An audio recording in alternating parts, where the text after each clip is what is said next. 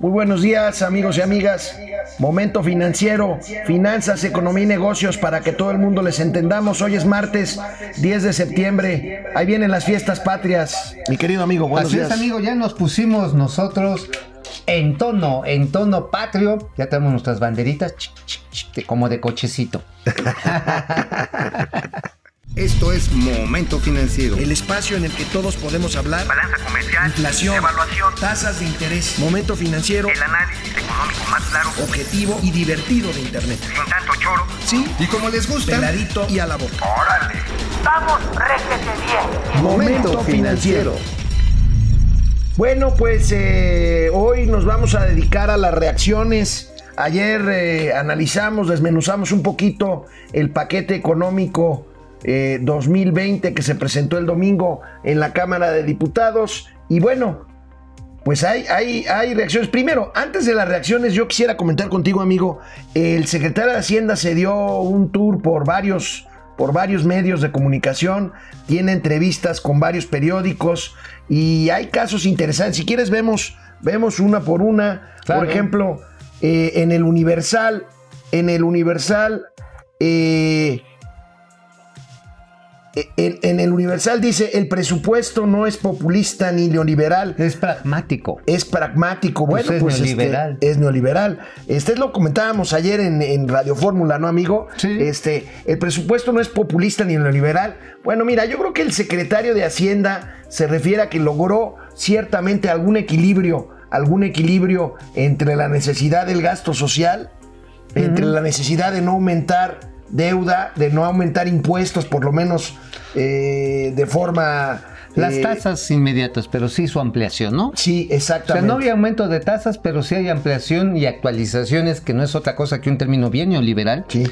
Bien neoliberal. O sea, ¿te acuerdas con, cuando estaba Miguel de la Madrid? Decían, vamos a hacer actualización de impuestos. No sube la tarifa, pero la vamos a actualizar y toma la barbón. Sí, sí, sí. Bueno, Es bien es el Universal. neta, perdón. El, el- el secretario también le concedió una entrevista al financiero. También muy y creo que aquí está la gran novedad de esta mañana. Eh, amigo, eh, licitará Pemex contratos de asociación público-privadas en noviembre. O sea, el secretario de Hacienda parece que se va a salir con la suya. Habría que ver, este... Dice que van a entrar los privados a, explo- a explorar, y a- no, más bien a explotar petróleo. Claro, y en entonces, aguas, en ese sobre sentido, todo por aguas profundas. es la única opción que tenemos para poder aspirar a cumplir con la meta de 1.950.000 barriles diarios de petróleo Más que está menos. planteado en el, en el presupuesto. Bueno, y además, digo, entrar a aguas profundas, que es a donde se le está dando el chance ahora, bajo esta nueva tónica de enfoque de política energética, pues que entren los privados. Y no es nada más de que, pues, como echar un popote, como decía aquel, ¿no? Que vamos a echar un popote y sacamos, o sea, que no había ciencia. Eh, la detección en aguas profundas, hay muchos avances ya de investigación, ciertamente, incluso hechos por Pemex, pero, pues, no, no es enchilame esta gorda. Lo que sí es interesante es que también Alfonso Romo ayer se refirió en el foro Expansión, y aquí se los dijimos en exclusiva interplatanaria intergaláctica, en el foro Banorte, ahí en el foro Banorte fue el primer lugar donde Poncho Romo, señores, les dijo a los banqueros, a los financieros ahí reunidos, petroquímica básica, petroquímica secundaria y exploración y explotación en aguas profundas es de ustedes. Ahora, habría que preguntarle aquí a los empresarios si le van a querer, porque acuérdate que lo mismo, No, yo di- le preguntaría lo mismo les dijo con el aeropuerto. Y toma la barbón. Por cierto, fíjate que Rocío Nale tendría la otra, la otra respuesta, porque Rocío Nale tiene una posición abiertamente estatista, contraria, o sea, ella no confía en la inversión privada en esta parte, solamente como contratistas, y por lo tanto, pues este, esto avisora cuando menos fuertes tensiones al interior del gabinete. Y con lo que tú decías, amigo, ¿por qué le van a creer ahora a los empresarios? ¿Por qué? Sí, recuerdo claramente, Hace un año. hace un año, Tú exactamente. tenías una ilusión. Yo tenía una ilusión que la mantuve hasta hace poco tiempo. Alfonso Romo le dijo a los empresarios, no se preocupen, el aeropuerto de Texcoco va. Y no fue. Bueno, en fin, el economista. El economista también trae una entrevista con el secretario de Hacienda y Crédito Público. Eh, la cabeza es en 2020 la inversión del gobierno. Este es otro enfoque que ayer comentábamos, amigo. Este, la inversión eh, del gobierno en infraestructura física baja 5.4%. Muy Esto es muy delicado porque la inversión pública detona inversión privada y pues entonces yo no veo cómo vaya a llegar la Por inversión eso privada. digo que es bien neoliberal, porque también el gobierno de Peña, si ustedes recordarán, hubo ajustes cuando se vino a la baja el precio internacional del petróleo. Y digo, sirvió también para justificar la cancelación del tren México-Querétaro, si se les había olvidado. Este, también hay que recordar que hubo recortes en el 2015, en el 16, en el 17. Si contamos el recorte que ha habido desde el último año de Calderón hasta este, agárrense, la reducción es de 25% real en inversión física. ¿En cuántos meses? En, en siete años. En siete años. En siete años. En siete años le hemos dado cuello a la inversión para puentes, aeropuertos, caminos, presas, hospitales, banquetas. ¿Para qué? Para seguirlo dedicando a gasto corriente. Ahora con la novedad que buena parte de este gasto corriente son transferencias directas en apoyos sociales.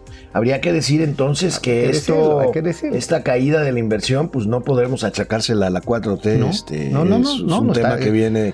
Que es, que totalmente neoliberal. Sí, sí, Total, sí. perdóneme el secretario Herrera, a quien le tengo No, que además lo está haciendo bien, por lo menos con los medios. Este, pero- Bueno, el paquete, yo creo que el paquete, insisto, el secretario Herrera logró lo que no pensamos que iba a lograr. Un Mm. malabar ahí en donde el, presidente, que dicen que se reunió siete veces con él para revisar los detalles del programa económico y pues finalmente logró convencerlo y sale un programa eh, pues bastante equilibrado. Eh, por supuesto recaudatorio, Mucho. este muy recaudatorio, pero equilibrado, con finanzas públicas sanas, neoliberal, este. Sí, pues digo, Bueno. es que a ver, nada más otro- otra cosa ahí precisamente en la caída de la inversión física. La CONCAMI, la Confederación Nacional de Cámaras Industriales, que hace unos días se había reunido atrás, se había reunido con el presidente y todo el pleno del Politburó empresarial, diciendo, señor, vamos a invertir para crecer a esta tasa prometida del 4%, manifestó precisamente ayer y hoy lo sigue haciendo su extrañeza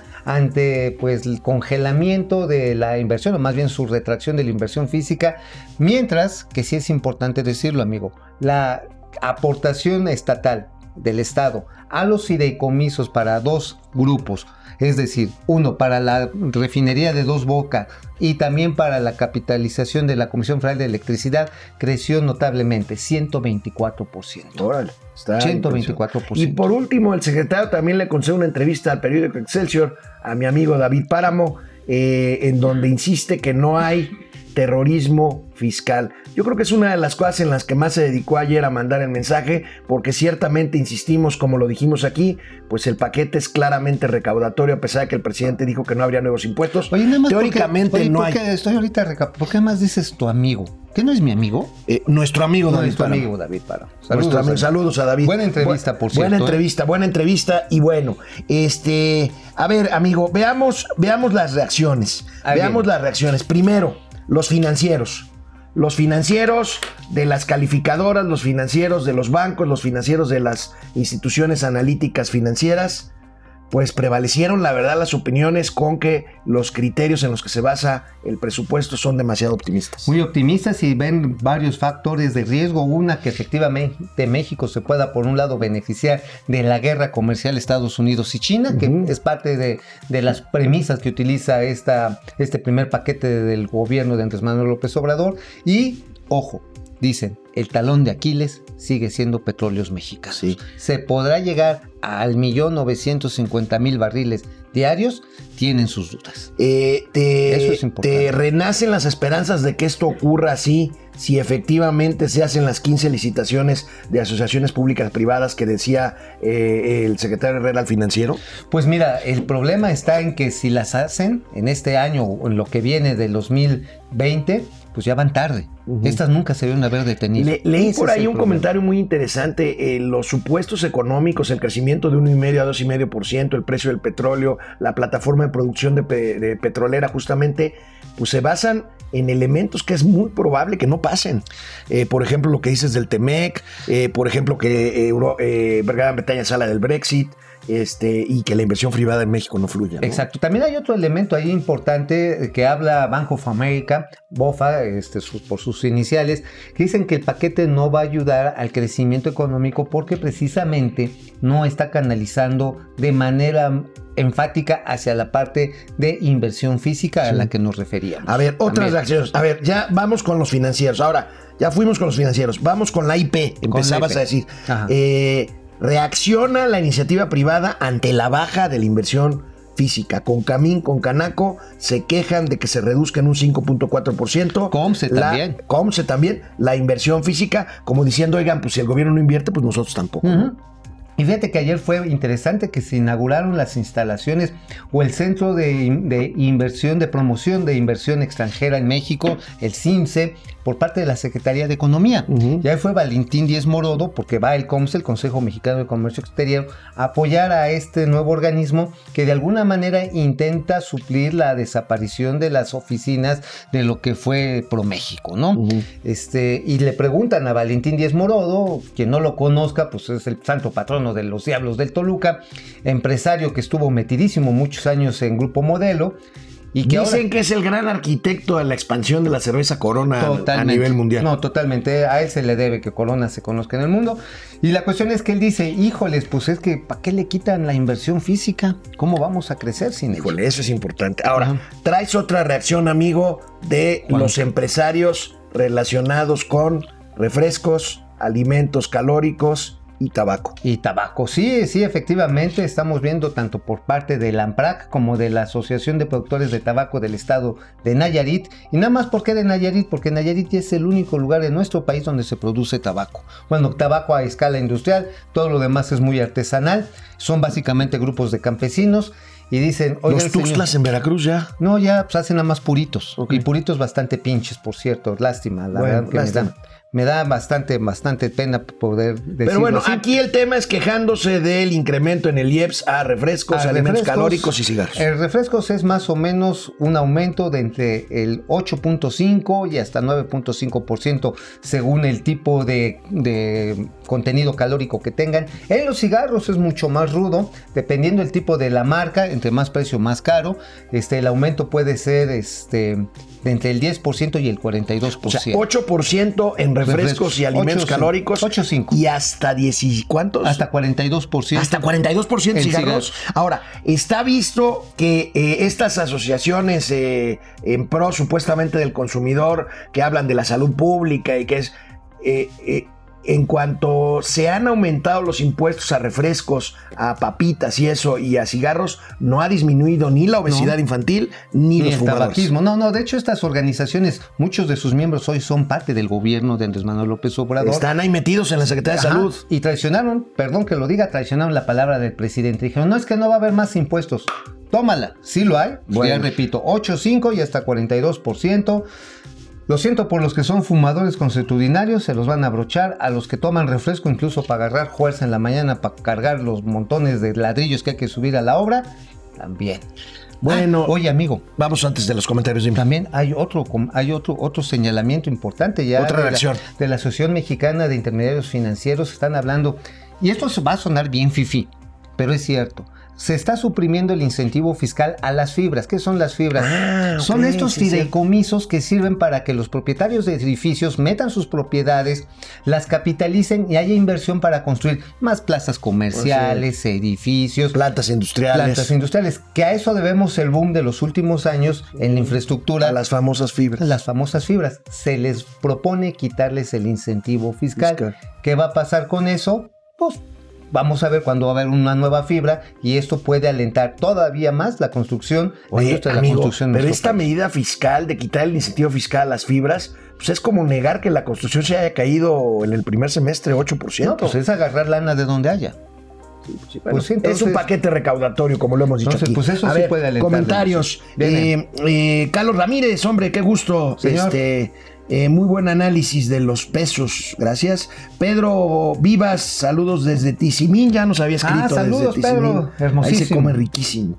Ere. Reina, por supuesto que el paquete es recaudatorio, si no, ¿de dónde sacan para tanto desastre económico? Y agreguen que López eh, Obrador tiene que sacar para sus reparticiones a modo. Pues sí. la- Pues sí, la, la- ¿cómo le llaman? El capítulo 23 del presupuesto, ¿no? sí, sí, sí, así es. La partida. Gabriel Armando Narváez, para un gobierno antine- antineoliberal, ¿no les parece que el paquete económico tiene tintes de las medidas estabilizadoras que recomendaba Milton Friedman en su ensayo del camino hacia un nuevo liberalismo Total. económico? Ese es tu cuate. Totalmente. Ese es tu cuate. Esa es, esa una pregunta que- sembrada, mi Eh, querido no, no, amigo. no, gracias, gracias por echarme la balona. No, no, no, para nada. Además digo, repito lo que dijimos ayer Sí. en Momento Financiero con Callito de Hacha. Ahí les va. Las transferencias directas empezaron siendo propuesta de la Escuela Económica de Viena y después actualizada por el mismo Milton Friedman con el llamado bono educativo. Ojo, ¿eh? esto no es invención de la izquierda. Con una, con una diferencia. Ajá. que proponen métodos de eh, control y, eh, Y- accountability, como dicen, sí, claro. este, que no existen en las transferencias, por lo menos hasta ahorita. Ya ves, el programa Jóvenes Construyendo el Futuro están diciendo que está lleno de de irregularidades. ¿no? irregularidades y de hecho la Secretaría del Trabajo tiene un recorte importantísimo en su presupuesto de prácticamente Prácticamente 40%. 40%. Entonces, Bueno, por eso. a ver, ¿qué otras más? Jorge Sandoval, leí por ahí que el paquete incluye una, pa- una partida de fracking de 10 mil millones de pesos y por otro lado que son contratos que ya se tienen. ¿Me ayudan a entender esto?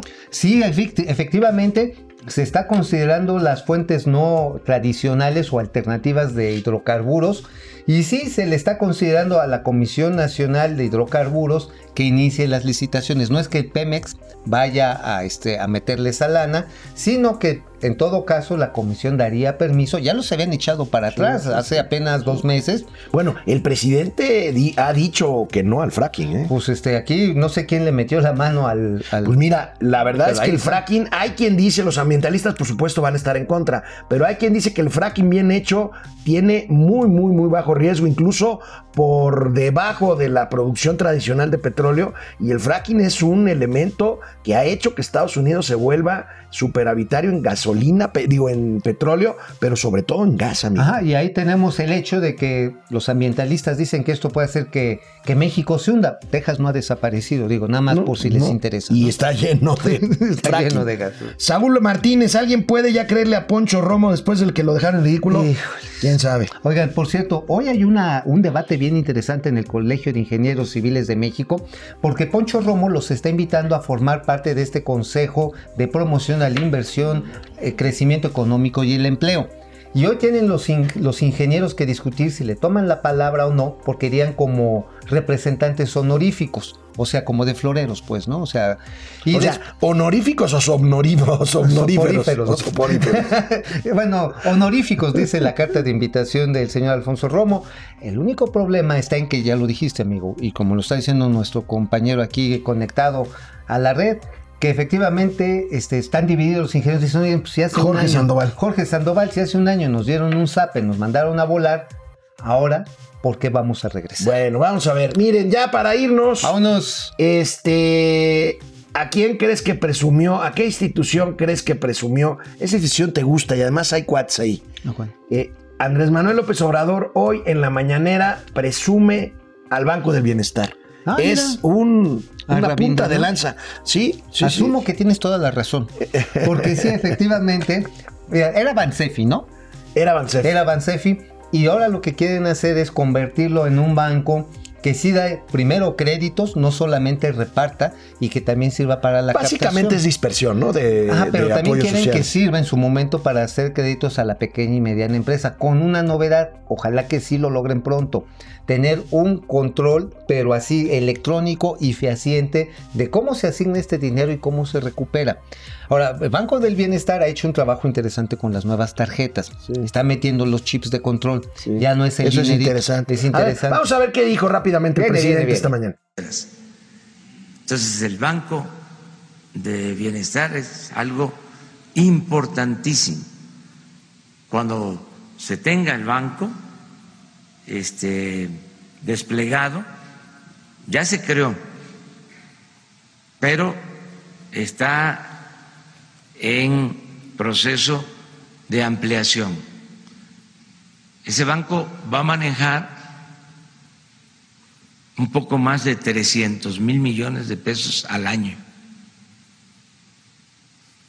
El Banco del Bienestar.